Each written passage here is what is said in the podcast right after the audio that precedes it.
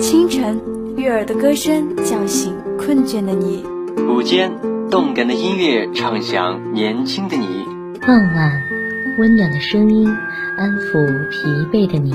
陪伴是我们最长情的告白。我们是电子科技大学九里堤校区沉淀之声 Young Radio。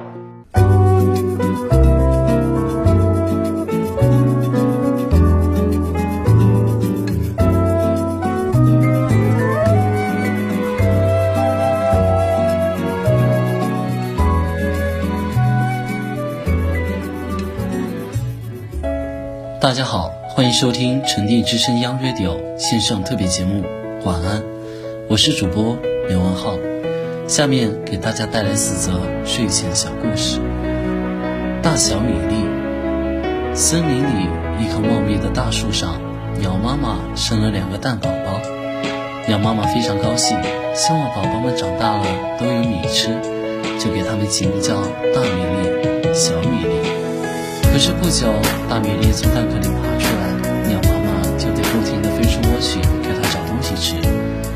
随着大米粒的个子越来越高，每次吃饱饭在窝里散步时，都会觉得小米粒很碍事。一次，他没好气地冲小米粒踢了一脚：“碍事的家伙，你长得真难看！”小米粒听到却说：“没出壳之前，你和我都是一样的。”将来我也会长到你那么高，你还敢顶嘴，臭家伙！小心我把你扔出去！你敢？小米粒不服气地嚷道。这时，大米粒头脑一热，又觉得将来小米粒还会跟自己争东西吃，他抱起小米粒就从窝里扔了出去。这时，幸好妈妈回来的及时，接住了小米粒。妈妈大声教训大米粒：“再这样，我就不给你东西吃。”大米粒表面上说不敢了，可心里恨透了小米粒。妈妈一走，他就掀起羽绒被，把小米粒冻得直打喷嚏。妈妈回来后又教训了大米粒一回，这回大米粒真急了，他真想把小米粒揪出来揍一顿，可是隔着蛋壳没法下手。这样，他决定用木棍打碎蛋壳。于是他走出窝去，四处寻找粗树枝，看看这根不行，太细；看看那根不行，太粗，拽不断。找了半天，终于找到一根合适的。他一把抓起来，刚想走，一根血红的杏子吐了出来。原来这是一条蛇。大米粒还没来得及转身，就被蛇一口吞了下去。从蛇的肚子里传出了大米粒绝望的一句话：“妈妈，我错了。”第二个故事，老狼阿勇。老狼阿勇仗着自己个子高、牙齿尖，经常欺负森林里的小动物，抢别人的东西吃和衣服穿。小动物们既恨他又怕他。不久，小动物们为了对付老狼，学习了射箭。有了弓箭的保护，老狼阿勇再也不敢欺负小动物了。这天，老狼找来了狐狸史密斯出主意。狐狸说：“这样吧，星期天由我出面举行射箭大赛。老师不是给了每个小动物十支箭吗？我们就比赛射十支箭，射中一箭奖励 QQ 糖一包。等比赛完了，他们只顾着吃 QQ 糖的时候，你就出来抢东西。”太好了，老狼说。不过我自己还想吃 QQ 糖呢。狐狸说：“那好办，你可以把靶子挂远一点儿，他们射不中，QQ 糖不就省下来了？”说干就干，狐狸四处张贴告示，老狼准备比赛场地。比赛这天，小动物们都来了，老狼藏在一边偷看，他高兴得不得了。可小动物们都说靶子放得太远，根本看不清。狐狸却说，这才能看出谁的箭法准呢。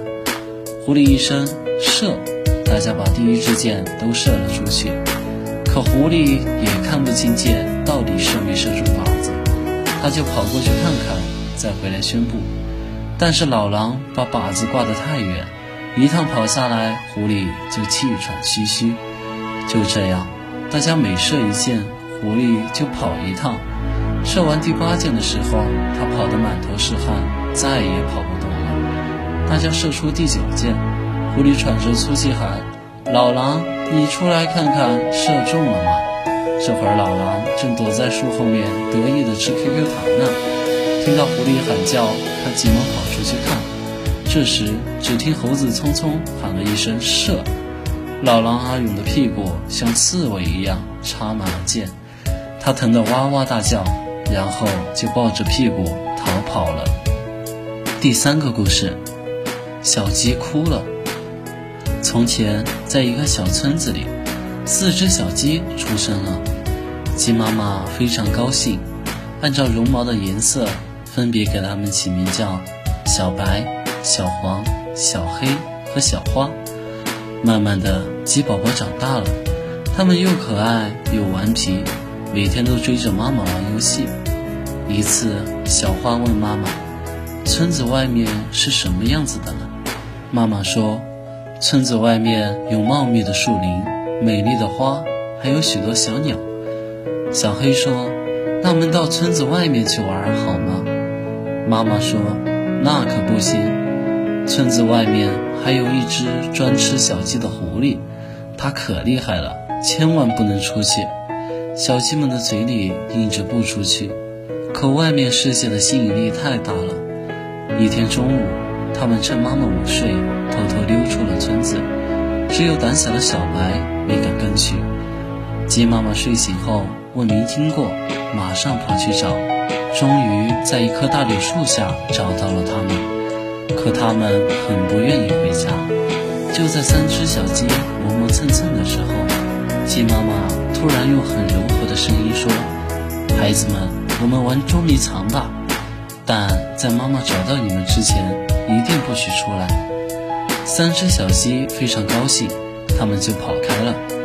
过去很长时间，妈妈也没找到它们，藏闷了，大家就自己走出来找妈妈。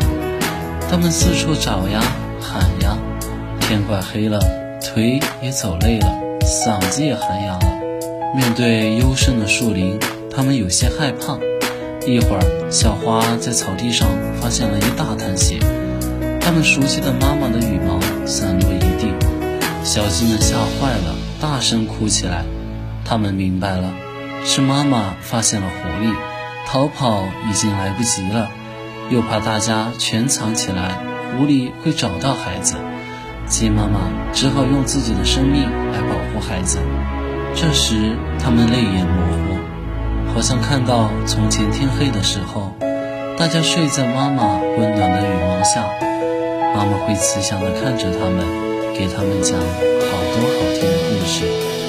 今天要讲的最后一个故事，名字叫做《无心的稻草人》。在很久很久以前，人和稻草人是一对亲兄弟，他们长得很相似，所不同的是，人是血肉之躯。而稻草人除了一颗血肉的心，其他都是稻草编成的。一开始，这对亲兄弟住在山顶的洞里，靠摘一些野果生活。可是人的血肉之躯很脆弱，因为山顶风大，岩石又冷，所以他经常得病。于是人对稻草人说：“兄弟，咱还是搬到山下面去住吧，搭两间厚厚的茅草屋，就暖和多了。”稻草人很懒惰，他说：“搭建屋子是要花很大气力的。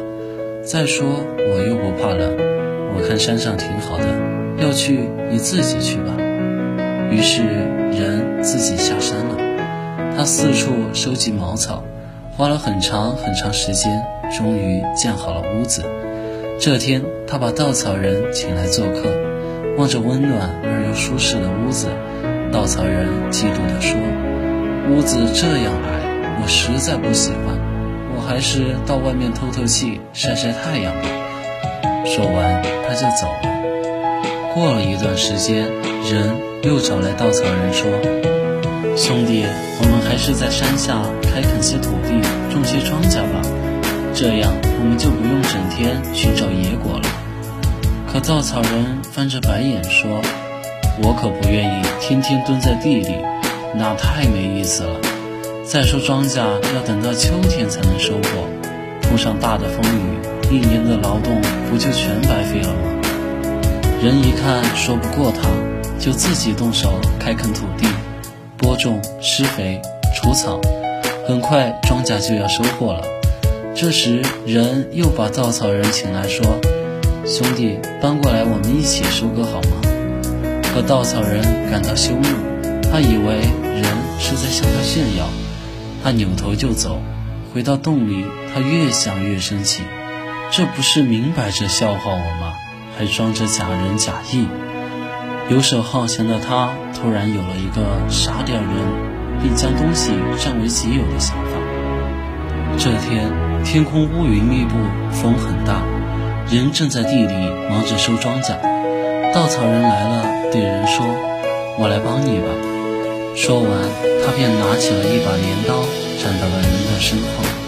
人感到很高兴，他继续弯腰收着庄稼，说道：“谢谢你，兄弟，我会分你一半粮食的。”听到这里，稻草人对以前的想法感到有些后悔，但是他还是向人举起了镰刀，他的心咚咚直跳。突然，天空中传来了山崩地裂的雷声。随着稻草人的一声大叫，他的心一下从身体的草缝里跳了出来，变成一只小鸟飞走了。稻草人没有了心，再也不会说话、走路了。可是变成小鸟的稻草人的心依然很嫉妒人，他总是偷偷地飞到庄稼地里偷吃粮食。直到有一天，人把稻草人搬到地里晾晒。小鸟见到了自己的躯体，便羞愧地飞走了。从此，每当地里有小鸟在偷吃庄稼的时候，人类就编一个稻草人放在地里，小鸟就不敢飞去吃庄稼了。感谢收听，我是主播刘文浩，写采编张莎，技术人员张永森。感谢您的收听，希望今天的节目能用文字化为定神汤。舒缓压力，能用声音化为安神剂，减轻忧郁；用感情化为静神丸，散尽烦意；用问候化为安眠水，升起睡意。送给夜里失眠的你，愿你饮下，让酣睡天天随你，祝美梦悠悠陪你。晚安，沉淀九里堤。晚安，祝您今夜好梦相随。